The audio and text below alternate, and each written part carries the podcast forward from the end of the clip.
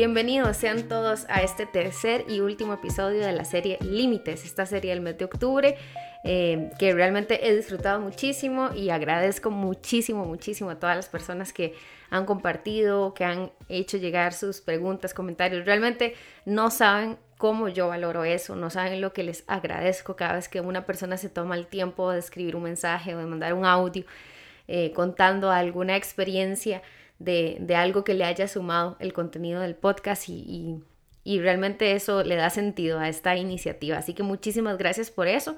Y bueno, si no has escuchado los dos episodios anteriores de esta serie, te invito a ponerle pausa a este episodio e ir a escuchar los dos anteriores y, entender que este es simplemente un complemento de esos dos. Así que, bueno, hemos estado conversando acerca de la importancia que tienen los límites, de qué son los límites, de los tipos de límites que podemos tener, de cómo la idea de los límites es saludable y suma a las relaciones interpersonales y también cómo eh, ocurre si es lo contrario, los límites no están presentes, no son claros en nuestras relaciones interpersonales, cómo eso puede minar la calidad de esas relaciones y por lo tanto afectar nuestra salud emocional y nuestra salud mental.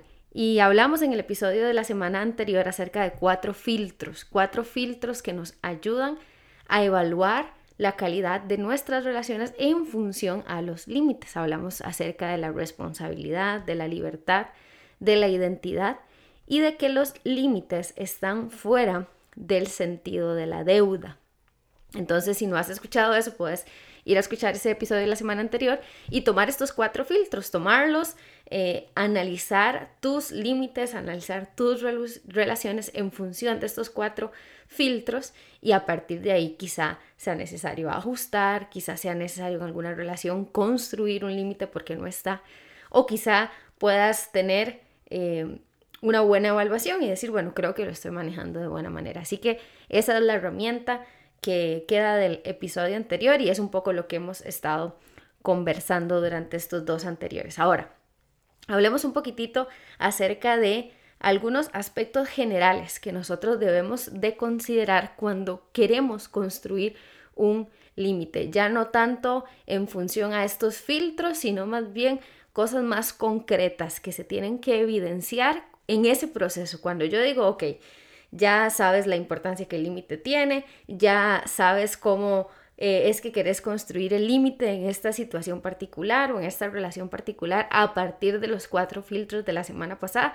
Y ahora sí, la pregunta es, ¿y cómo hago? ¿Qué otras cosas más concretas pueden ayudarme para construir y poder sostener de manera saludable límites en mis relaciones interpersonales. Lo primero que debemos de tomar en cuenta es el estilo de comunicación que vamos a utilizar para empezar a construir un límite en una relación interpersonal.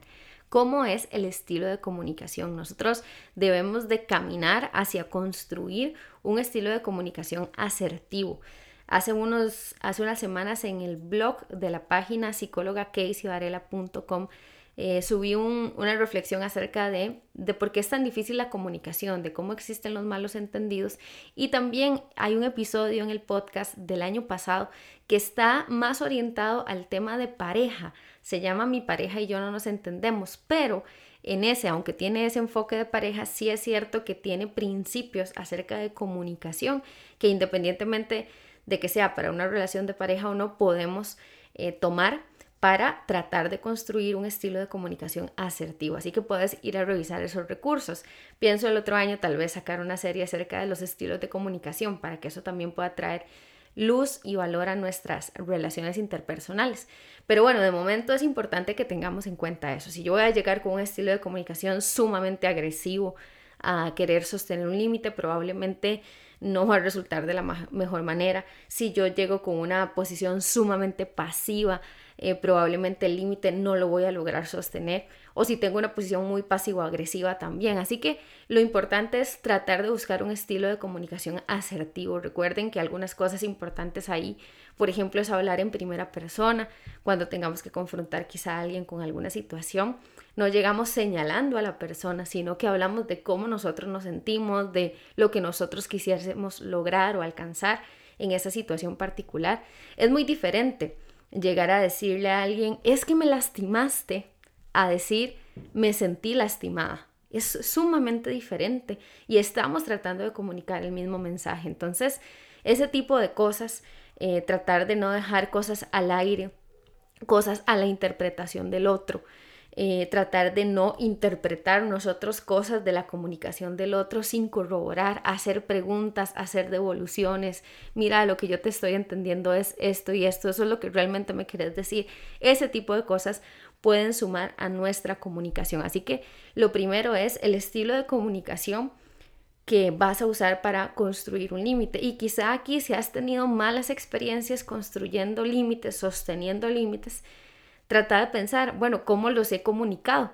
Quizá ahí es donde hay alguna falla, no tanto en el límite, en el origen del límite, en, la intención que tiene ese límite, sino quizá en la manera en que eso se ha comunicado. La comunicación es súper importante. Otra cosa importante a tomar en cuenta es que nosotros eh, debemos de empezar de menos a más en el tema de construcción de límites. Obviamente, este aspecto pues va a depender muchísimo de cada circunstancia y de cada situación. Hay situaciones más graves en las que los límites son más necesarios de manera urgente, pero hay situaciones en las que se puede ir manejando de manera paulatina. Así que obviamente eso es algo que tenés que valorar. Pero si yo siento que soy una persona que no tiene límites en mis relaciones interpersonales en función al tiempo, al dinero, todo lo que hemos hablado, quizá pueda empezar de menos a más eh, ir probando con algunas cosas, no solo para mí, sino también para cómo esto va a ir influyendo en las dinámicas relacionales que tengo. Em, y es importante no hacerlo de manera abrupta en muchas ocasiones, em, sino empezar de menos a más, como digo, aquí hago la excepción y por eso señalo esto y lo subrayo tanto. Hay situaciones en las que sí es necesario que, que se haga un cambio drástico, ¿ok? Pero bueno, eso va a depender de cada caso. Eh, también otra cosa que te puede servir es pensar a mediano o largo plazo en vez de pensar únicamente en la incomodidad de un momento. ¿ok? Quizás sea, sea incómodo para vos tener una conversación con una persona, decirle, mira, necesito que me regales unos minutos porque quiero hablarte de algo. Y quizá vaya a ser un poco incómodo para vos, sobre todo si no estás acostumbrado o acostumbrada a, a marcar la cancha, como decimos en algunas cosas. Pero es importante que tratemos de poner por encima eh, el beneficio a mediano o largo plazo que va a tener y ponerlo sobre la incomodidad momentánea. Esa incomodidad va a ser momentánea, pero a largo plazo, ¿qué es lo que vas a estar cosechando? Hay, un, hay una ley, ¿verdad?, de la siembra y la cosecha. Es una ley natural eh, que lo vemos con, con la agricultura, con la tierra, con, con los frutos, pero también es una ley que podemos llevar a nuestra vida. Y si yo estoy hoy cosechando relaciones en las que no hay claridad en los límites, probablemente, si estoy sembrando, perdón, ese, ese tipo de cosas, probablemente lo que vaya a cosechar no sea saludable para mí. Entonces quizá vas a pasar por un momento incómodo, pero es una siembra nueva que estás haciendo para mediano o largo plazo cosechar eh, beneficios en tus relaciones y en tu salud en general. Ahora, otro, otra recomendación importante es que si lo consideras necesario, busques una asesoría, busques un acompañamiento, busques recomendaciones.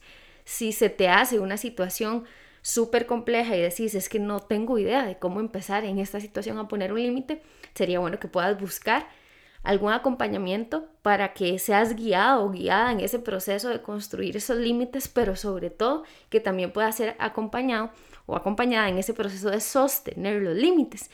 Y eventualmente, si consideras que esto es un problema serio para vos, que mm, definitivamente no podés sostener límites, que te cuesta demasiado, que sentís que hay gente que yo he escuchado que dices que yo no tengo el carácter suficiente para poner estos límites, bueno, incluso ahí algún tipo de trabajo personal acompañado de un profesional te pueda servir para entender qué es lo que pasa en vos y cómo eventualmente se pueden construir ciertos cambios para que puedas empezar a a trabajar en esta área. Continuando con estos aspectos más concretos que podemos tomar en cuenta, devolviéndome un momentito al tema de la comunicación, olvidé mencionar algo y es el hecho de que hay que, hay que medir muy bien qué tanta información nosotros necesitamos dar a la hora de poner un límite. Y por eso es que el tema de la asesoría, que lo acabo de mencionar, este, puede ir muy de la mano con el tema de la comunicación que alguien pueda acompañarme y decirme, mira, no tenés que dar más de esta información. O en este caso particular, quizás requieras dar un poco más de información de por qué este límite se está levantando de esta manera. ¿Saben por qué esto es importante? Porque cuando tenemos tiempo de tener una relación interpersonal que siempre ha funcionado de la misma manera y de repente nosotros venimos y decimos, ok, ya esto no, y ahora va a funcionar así. Obviamente que eso puede eh, como decimos, entre comillas, sacar a, esta, a la otra persona y decir, un momento, ¿qué pasó? Pero, ¿por qué me venís a decir eso ahora si siempre lo hemos manejado de esta manera? Entonces, en ese sentido, es donde se vuelve importante quizá tener una recomendación, quizá tener una guía y un acompañamiento y entender qué tanta información yo necesito dar. Esto por supuesto va a depender del tipo de relación interpersonal en la que estés tratando de colocar ese límite y de la situación particular. Probablemente personas más cercanas, de más confianza, vayan a requerir un tipo de información distinta. Por ejemplo, si es tu pareja, eh, tu esposo, tu esposa, tu novio, tu novia, no sé, si es una relación de pareja eh, que está estable, que que consideras que hay propósito en esa relación, probablemente ahí valga la pena dar un poco más de información para explicar, pero hay otros contextos en los que no es necesario. ¿Por qué?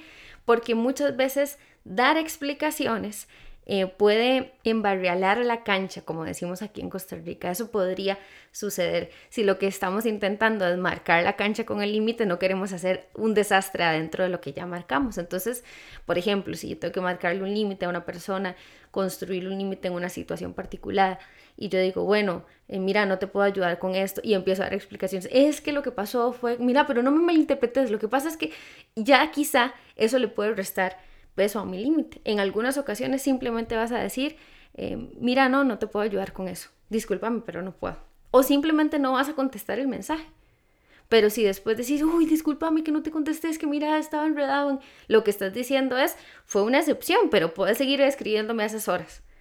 O fue una excepción que no te puedo hacer el favor, pero puedes seguírmelo pidiendo y yo voy a intentar hacerlo en otra ocasión. Vos mismo estás tambalea, haciendo que ese límite se tambalee. Entonces hay que tener cuidado que con la cantidad de información, con la cantidad de explicaciones que damos acerca de un límite particular. Y eso es súper valioso y por eso es que considero que ahí es donde sería quizá en algunos casos recomendable el tema del acompañamiento o la asesoría. Ahora, hay un principio para los límites que, que es clave y es el principio de la coherencia el principio de la coherencia. ¿Qué quiere decir eso? Eh, la coherencia tiene que ver con algo que se sostiene, que tiene una lógica similar en momentos determinados. Y aplicado a este tema de los límites, yo debo comprender que yo no puedo exigir algo que yo no estoy dando. Y por supuesto que no puedo dar algo que no tengo. Por eso les decía al final del episodio de la semana pasada que cómo reaccionaban ustedes frente a los límites de los otros, porque ese punto es clave es clave para que tus límites puedan ser construidos de manera saludable y puedan ser respetados y sostenidos en el tiempo.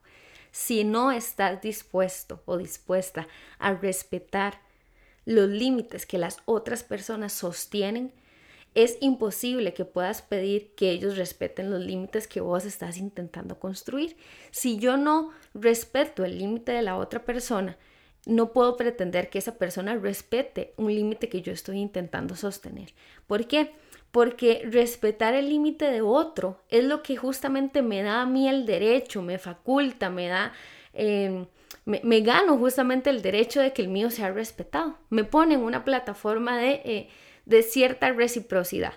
Em, entonces es es muy común, y yo que, trabajo en consulta privada y bueno, trabajo con personas en diferentes espacios, es muy común escuchar a personas molestas, muy frustradas, eh, muy enojadas porque personas no respetan ciertos límites, pero ellos mismos no respetan los límites de esas personas. Entonces se vuelve muy complejo poder pedir algo en una relación que vos no estás dispuesto o dispuesta a respetar o a sostener. Y eso es muy, muy importante que lo tengamos en cuenta. Por eso es que me interesaba tanto hacer tanto énfasis en eso en el episodio de la semana anterior. ¿Cuáles son tus reacciones? ¿Cómo, cómo, cómo es tu, tu reacción cuando alguien te dice un no? Cuando alguien te, te dice que tu opinión no va a ser tomada en cuenta para ese proyecto, cuando alguien, todos los ejemplos que puse. Es importante que lo penses y quizá toma esta recomendación y trata de pensar en un área específica en la que vos digas, es que siempre me ha costado un montón tener, mantener ese límite ahí. Es que con tal persona no sé por qué me cuesta sostenerlo. Bueno, pensá con esa persona específica o en esa situación específica cuál es tu reacción. ¿Cómo la estás manejando desde tu lado? Recordemos que nosotros solo podemos ser responsables de lo que nosotros hacemos. No podemos responsabilizarnos por lo que otra persona hace y por lo tanto no podemos obligarle. Así que es importante analizar lo que corresponde a nuestro lado. Y por, por, por último, quiero mencionar el, el, el último aspecto es que tiene que haber un sentido de respeto hacia ese límite que se está intentando construir y sostener de nuestro lado. Por supuesto que queremos que la otra persona respete ese límite, pero la primera pregunta que debes hacerte es, ¿y yo lo estoy respetando? Yo estoy respetando el límite que yo misma puse o que yo mismo pretendo en esta situación. ¿Por qué? Porque también esto es súper, súper común y aquí creo que también un acompañamiento es valioso. Personas eh, se frustran, se quejan, se lamentan de ciertas dinámicas relacionales Em, donde pasan todos estos ejemplos que he estado poniendo durante estas semanas. Se deciden y dicen, bueno, no, yo necesito poner un límite acá, yo creo que no puedo con tantas responsabilidades, a algo le tengo que decir que no. No, yo creo que tengo que poner de prioridad a mi familia en esto y el trabajo lo voy a dejar para después, eh, no sé, eh, a nivel económico o de tiempo. Y, y, dicen, ok, creo que voy a, voy a empezar a decir que no en esto, voy a acomodarme con tal y cual cosa, pero eso dura poquísimo tiempo. Y a la postre eh, ellos mismos son los que no respetan su límite. Y ese no respetar el límite es un mensaje que estamos comunicando hacia las otras personas. Si yo no soy capaz de respetar los límites que yo misma he intentado construir en una situación particular, no puedo pretender que la gente lo vaya a respetar, ese mismo límite. Entonces, vean que este tema del respeto tiene que ver con esta coherencia en dos vías. Yo respeto el límite de los otros para que respeten los míos, pero yo respeto mis límites para que los otros también los puedan respetar. Si yo misma me brinco el límite, si yo misma quiero em, pasarme por encima, lo que estoy haciendo es desautorizar lo que yo misma había intentado construir. Y pues así va a ser bien complejo que otros puedan entender claro el mensaje. Así que ese es otro criterio que puedes tomar para evaluar si te ha costado sostener límites en situaciones particulares, que puedas tomar este y decir, bueno, ¿será que yo mismo, yo misma, eh, he pasado por encima de mis propias palabras en cuanto a cosas que he dicho que no iba a permitir o que sí iba a permitir? Y quizá eso es un mensaje que los demás están leyendo. Así que bueno, ahí están esas recomendaciones más puntuales acerca del tema de los límites. Con esto cerramos esta serie del mes de octubre. Y bueno, volvemos ahora en noviembre con la última serie de Audiblemente de este año 2021 y retornaremos eh, hasta febrero probablemente del próximo año. Pero eh, espero que la serie del próximo mes también les sume montones. Voy a estar publicando toda la información en las diferentes eh, plataformas, ya ustedes las conocen. Y bueno, sin más, por esta serie y por este mes de octubre, los dejo con estos tres episodios. Espero realmente que el contenido sea de valor para ustedes y nos escuchamos pronto.